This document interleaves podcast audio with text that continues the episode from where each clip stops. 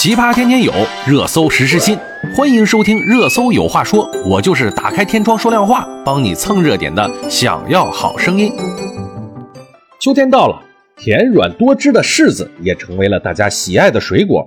随着食客的嘴巴进一步的变挑剔，柿子已经不满足于水果的范畴了，已经开始钻进了奶茶杯、甜品盘，成为了一杯杯饮品，一份份甜品。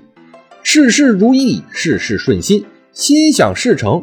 金灿灿的果子，一个个讨喜的名字，着实啊，成为了当下最讨喜的美食。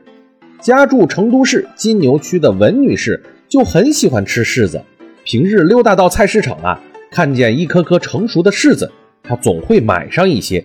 由于柿子成熟度很高，轻轻一碰就会坏，所以呀，她一次也不敢买太多。看到各个的甜品饮品店推出的柿子甜品、柿子奶茶以后，他总会忍不住买一点。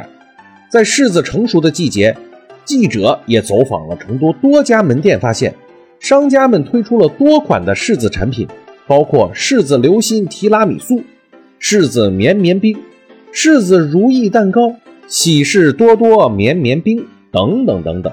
产品呀，大多数选用新鲜成熟的柿子作为原料。搭配沙冰和蛋糕等等，柿子好吃啊，但是依旧有让文女士担心的事情。前几天呢，她看到新闻报道，浙江的张先生在两三天内吃了二十多个柿子以后啊，腹痛难忍，去医院一查，原来是吃柿子导致了肠梗阻，医生立即对他进行了胃肠减压、补液等等治疗，才恢复了健康。那么，怎么才是吃柿子的正确方式呢？就此啊，成都市第六人民医院消化内科副主任医师向谦做了回答。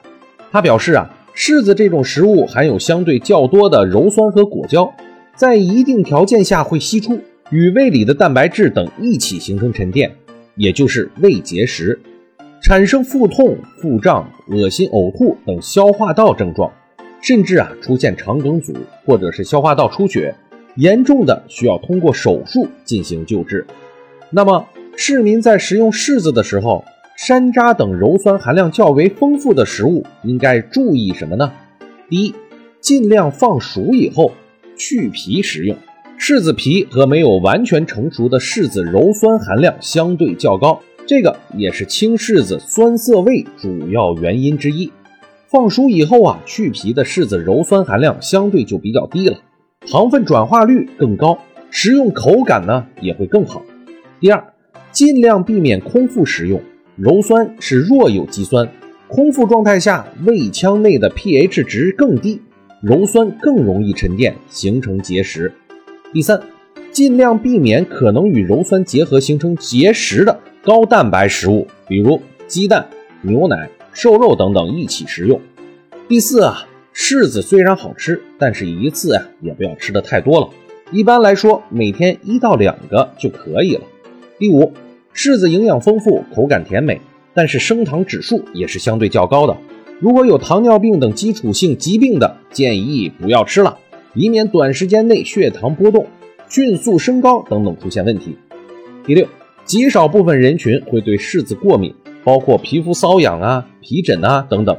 严重甚至可以出现过敏性休克，有了上述病史的也建议尽量少吃喽。